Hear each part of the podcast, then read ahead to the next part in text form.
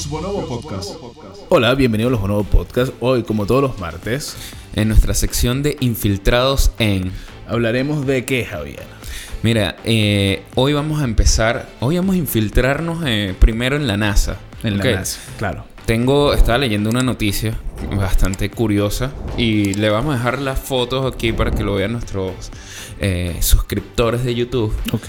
donde eh, comienza el público de teorías conspirativas que, que les encanta estos temas, porque la NASA publica unas fotos de una roca que descubrieron en Marte, que sorprende porque tiene un increíble equilibrio. ¿Ok?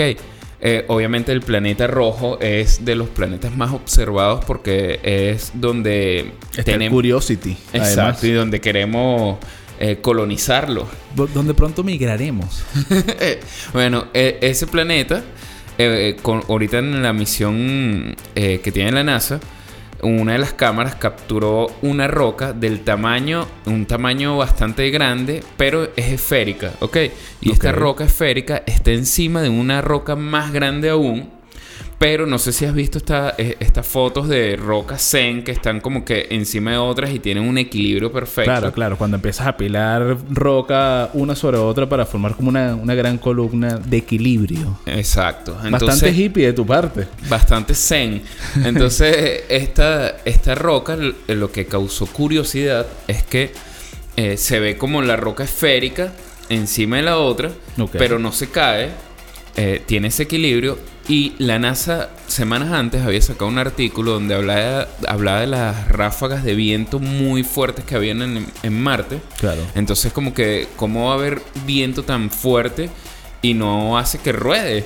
¿Entiendes? Entonces, como que ha generado bastante curiosidad. La NASA ha dicho que en esa imagen hay muchas, muchas, eh, eh, muchos elementos que investigar y que analizar y que está, obviamente, está muy reciente como para sacar conclusiones, pues. Puede ser una casualidad. Puede ser una casualidad. Igual las tormentas que ocurren en Marte son, son fuertes, pero vamos a ver. Ojalá que sea algo más extraño que una roca ahí Sí, parada. o- ojalá tengamos respuestas. Claro. Mira, otra noticia también de la NASA, porque como que la NASA ahorita está dándole con todo, es que justamente ahorita cancelaron una misión que iban a hacer en el 2022, que iba a ir a un asteroide rico en metales llamado eh, el asteroide Psyche. ¿Ok? Psyche. Psyche. Eh, ¿Qué pasa? ¿Por qué lo retrasaron? Lo retrasaron porque a pesar que el software de navegación y guía que iba para llegar para allá, para este asteroide, y claro, es un peo llegarle y, y- y aterrizar en el asteroide, este, lo tienen todo perfecto, pero no lo han probado y dijeron, coño, si vamos a gastar toda esta plata, no vamos a lanzarlo así por así, lo Sí. probamos, vamos a probarlo en el espacio. Entonces, tenían que lanzarlo ahorita en el 2022, pero lo retrasaron al 2024 o el 2023. Eso quiere decir que si lo lanzan en el 2023 o el 2024, va a llegar en el 2029-2030, Javier. Así Ah, que claro. tendremos que esperar un poquito. Hay que esperar para ver qué va a pasar con eso por lo menos unos cuantos años. ¿Qué es lo importante de este asteroide? Además de ser rico en metales y, y- y minerales, es que especulan que es el núcleo de un planeta. Un planeta mm, antiguo. No. Vamos a ver. Ojo, también se puede dar que, que también estamos a las puertas de, de la minería espacial. Puede ser. ¿Por qué no? Todo es posible. Bueno, ahí está. Mira, y salimos de la NASA y entramos a Microsoft, ¿ok? Porque Microsoft pone fin al Internet Explorer Coño, por fin. después de 27 años. Ok. Para, mira, nosotros somos generación X o Millennials. Estamos ahí, ¿no? Estamos ahí, estamos como una, una, En- una delgada línea roja Bueno. ahí. Eh, para nuestra generación, eh, el Internet Explorer eh, fue clave, pues. Fue clave. O sea, yo creo que todos lo utilizamos y... Y- nacimos con él. Sí. De hecho, Internet Explorer eh, debutó en las computadoras de escritorio en Windows. Y también en Apple. En el Windows de 1995. La versión Claro. Windows 95. Yo la tuve. Yo también. Eh, y, y bueno, para el 2004 ya eh, Internet Explorer había acaparado el 95% de los buscadores del mundo. O sea, era el buscador número uno en el mundo, pues, en el 2004. Obviamente, eh, fue afectada cuando se lanzaron navegadores mucho más rápido como fue Google Chrome y Firefox. Como todos los de, todos, porque todos fueron mucho más rápidos que, Sí. que el de Microsoft. Bueno, ahí obviamente cayó eh, esa- ese monopolio que tenían porque... todo- hicieron monopolio. Sí, hicieron monopolio. Es interesante esa historia de, de Microsoft y, y la, y la carrera para ganar, Para eh, ganar. los buscadores, Sí, los motores sí, de búsqueda.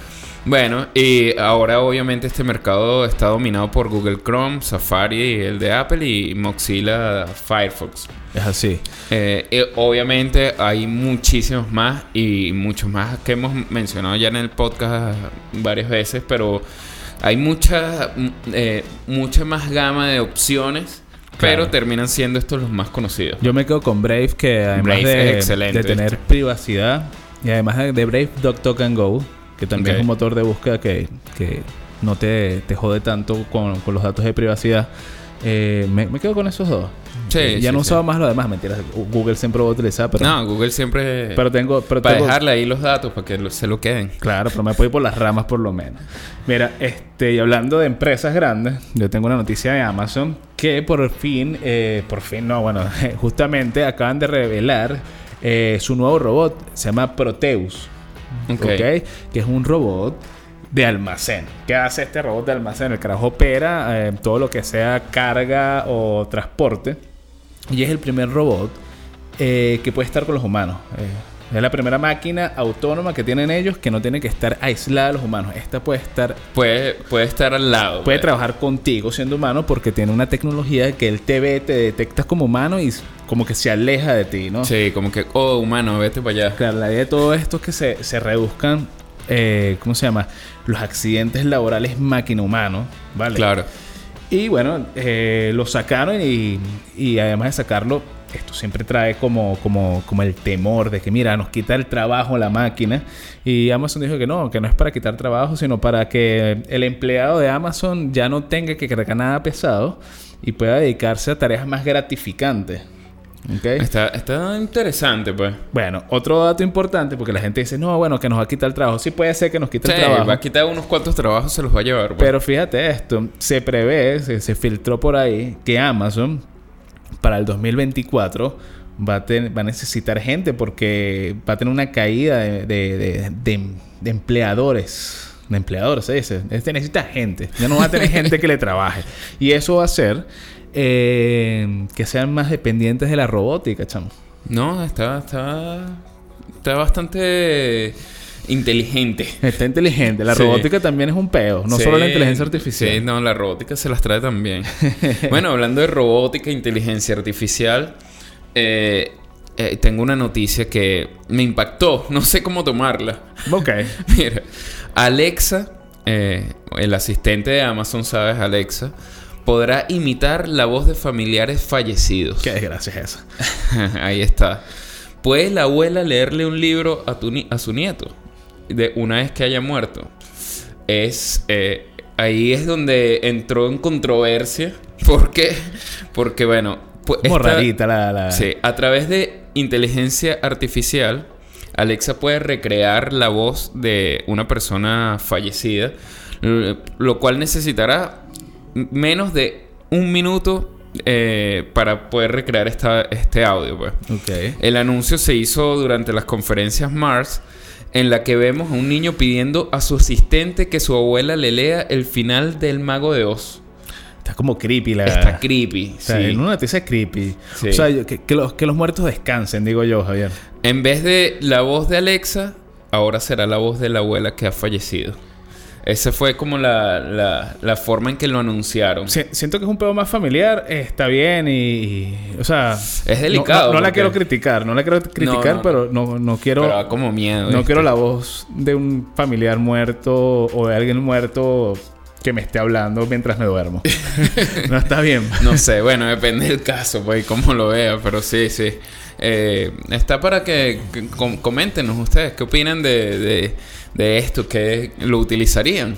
Eh, yo creo que sí, hay gente que se Sí, lo vale, utiliza. más de uno. Mira, yo también tengo una, una noticia impactante. eh, que fue que en Japón, eh, un funcionario de una empresa de, de- de trabajo social salió a beber y en su borrachera perdió un USB, ¿ok? Con más de medio millón de datos, o sea, con más de, o sea, con los datos de más de un medio millón de personas. ¿Ok? Ok. Grave, porque además de los nombres, las direcciones y todo eso, tenía cuentas bancarias, direcciones fiscales, eh, eh, Grave. vainas tributarias. Entonces, como que cuando se dio cuenta, obviamente se cagó, tuvo que, tuvo que notificarlo. Y, y bueno, se arregló prácticamente porque la, la empresa salió diciendo que no había que temer mucho porque el USB estaba encriptado y necesitaba una Un contraseña. código, pues, sí. Cosa que tampoco es que no existan los hackers en el mundo. Sí. Eh, y bueno, pero todo quedó como que bien porque la empresa pidió disculpas y, Claro, y pero como que aceptaron la ahí disculpa. ahí hay dos cosas. Una, que ya no es el primer cuento que escucho de, de que en Japón como que la rumba es dura y se lanzan... Creo que la cultura es así. Sí, que, que como son que una- bebedores de que toman y hasta el día siguiente, pues. Y, y otra es como, como tienes tanta información en un solo pendrive, pues. ¿Y por qué te la llevaría? ¿Y por qué, te lo, y por qué lo cargas cagado. contigo? A menos, perro, a menos que sea muy, muy información confidencial y lo tendría en un collar así que nadie te lo pueda tocar. Verga, te vas a, te- te vas a caer, te vas a caer a, a, a- whisky o a cerveza hasta el amanecer con, con algo tan sensible. No, es imposible. Es una Es irresponsabilidad. una irresponsabilidad. Y Pero como- bueno, Y como irresponsabilidad, ¿qué nos queda? Despedirnos. así mismo. Eh, sigamos ahora con nuestro episodio, el cual saldrá este mismo jueves, así que espérenlo. Eh, ¿De qué vamos a hablar, César? No, sé, lo no tengo la menor idea. Pero todos los martes vamos a estar siendo infiltrados y los jueves los episodios. Este, ¿Por qué? Porque nos los pidieron y porque quisimos. Y bueno, chamo, llévatelo. Eh, eh, suscríbanse, no olviden, síganos y, y pueden escucharnos en Spotify, en YouTube, pueden seguirnos en las redes sociales. Así que bueno, los Bonobo Podcast. Chao, chao.